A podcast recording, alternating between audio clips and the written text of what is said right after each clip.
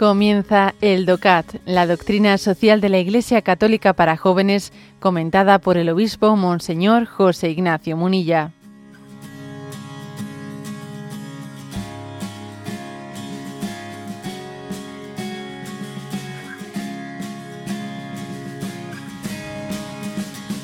...179... ¿Dónde están los límites del mercado libre? Muchos son los que no tienen acceso al mercado y no pueden satisfacer sus necesidades más básicas. Padecen la pobreza, no pueden ofrecer ni comprar nada. Sin embargo, ha de quedar claro que el ser humano no solo tiene algo, sino que ante todo es alguien. Hablamos de hermanos y hermanas nuestros con una dignidad que jamás pueden perder es un estricto deber de justicia y de verdad impedir que queden sin satisfacer las necesidades humanas fundamentales y que perezcan los hombres oprimidos por ellas. esta es una cita de Juan Pablo II en Centésimos Anus. Asimismo, el mercado, el libre mercado tiene unos límites perceptibles por el hecho de que hay múltiples bienes que no son simples mercancías y que por ello no se pueden comprar el ser humano en sí mismo, prostitución, explotación, tráfico de seres humanos, su salud, revolución industrial y comercialización de la medicina, las partes de su cuerpo, tráfico de órganos, así como también la amistad, el perdón, las relaciones humanas, etc. Bueno, la pregunta es, ¿dónde están los límites del libre mercado?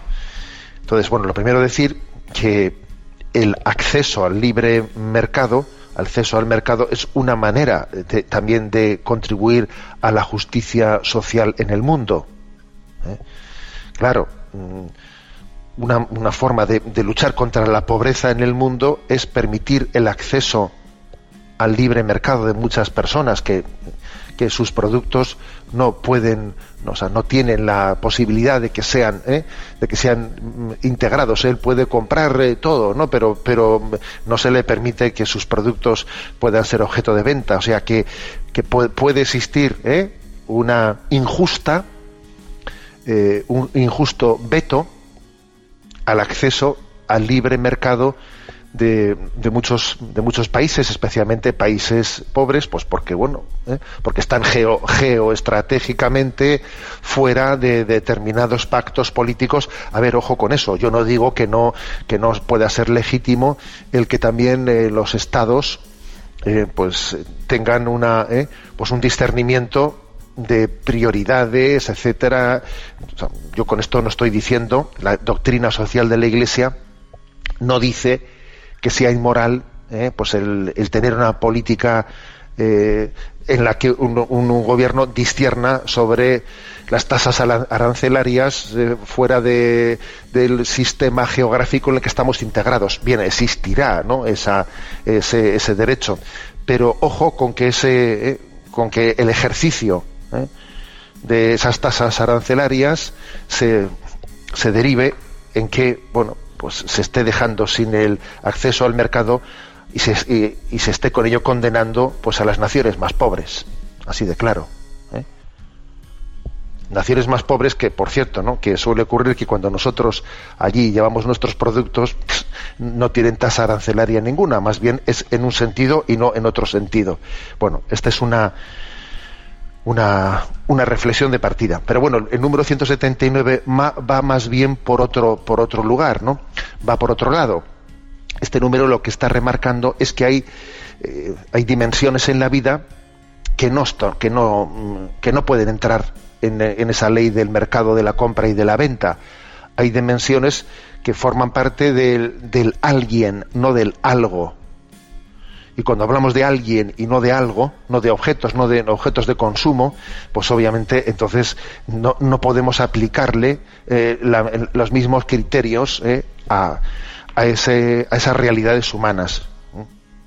Entonces aquí se ponen, se ponen especialmente cuatro, cuatro eh, claves, ¿no? o cuatro aspectos que no son reducibles a esa ley del mercado. El primero dice el del ser humano mismo dice prostitución, explotación, tráfico de seres humanos. O sea, es terrible, pero tal cosa existe. ¿eh? Tal cosa existe, que el, que el propio ser humano llega a convertirse, llega a ser utilizado como parte, o sea, como un elemento de compraventa.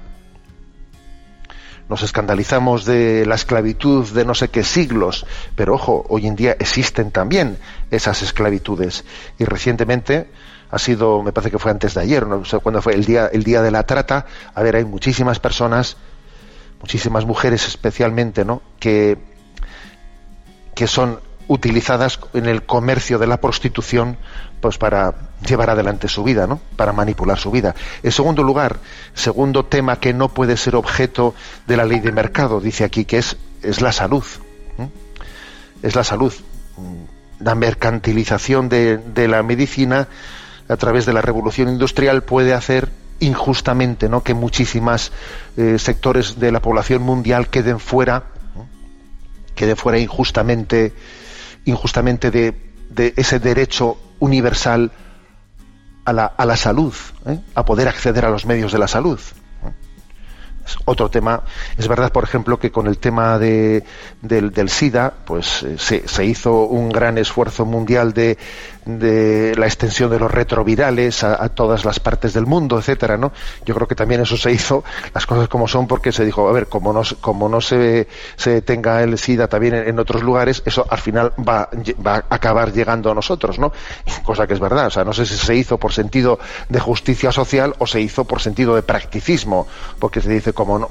Pero fijaros, pero yo he sido testigo en alguno de esos viajes así misioneros a África, que a veces eh, las medicaciones de las combinaciones de retrovirales, etcétera, eh, contra el SIDA no pueden llegar a ser, ¿no?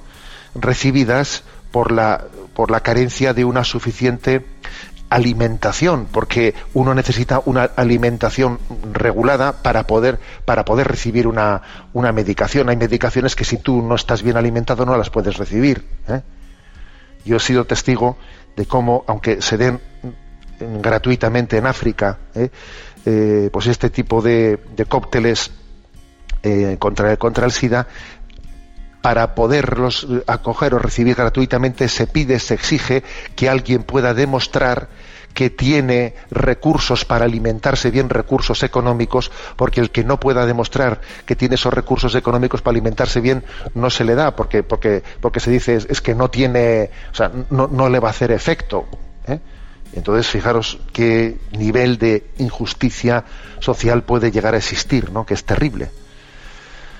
Bueno, tercer, tercer elemento no susceptible de ser incorporado al acceso al mercado, dice aquí, las partes del cuerpo, el tráfico de órganos. Y alguno dirá, ¿esto existe? Claro, claro que existe, existe el tráfico de órganos. De órganos, pues porque puede haber personas que estén en situaciones de miseria en las que dice, pues voy a donar un riñón, voy a donar tal para, eh, para, para subsistir, ¿no? Ojo, que aquí, que aquí en, en Occidente se está haciendo otro tipo de donación de óvulos y donación de espermas. Ojo, que también nosotros hacemos eso, eso mismo, esa barbaridad. ¿eh? Y en general dice, eh, pues el intentar que eh, las relaciones humanas, las relaciones incluso de amistad, el perdón, sean, sean también manipuladas como un, objeto como un objeto. o sea, someter las relaciones humanas a un objeto de interés, ¿eh? de interés de, mercado. ¿eh? Bueno, es una llamada, ¿eh? por lo tanto, el punto 179, a entender, a decir, a ver, el hombre no está en venta, el ser humano no está en venta. Es verdad que, el libre mercado es un instrumento de, dignificación del hombre, puede ser un instrumento equilibradamente, equilibradamente utilizado, recurrido a él, pero una condición clave es esta, el ser humano no está en venta. ¿eh? Tiene una dignidad única, irrepetible, ¿eh? que tenemos ¿no? que, entender cuando estamos hablando de algo y cuando estamos hablando de alguien. Y el alguien ¿eh? supera, ¿no? está en otra dimensión distinta a la del libre mercado.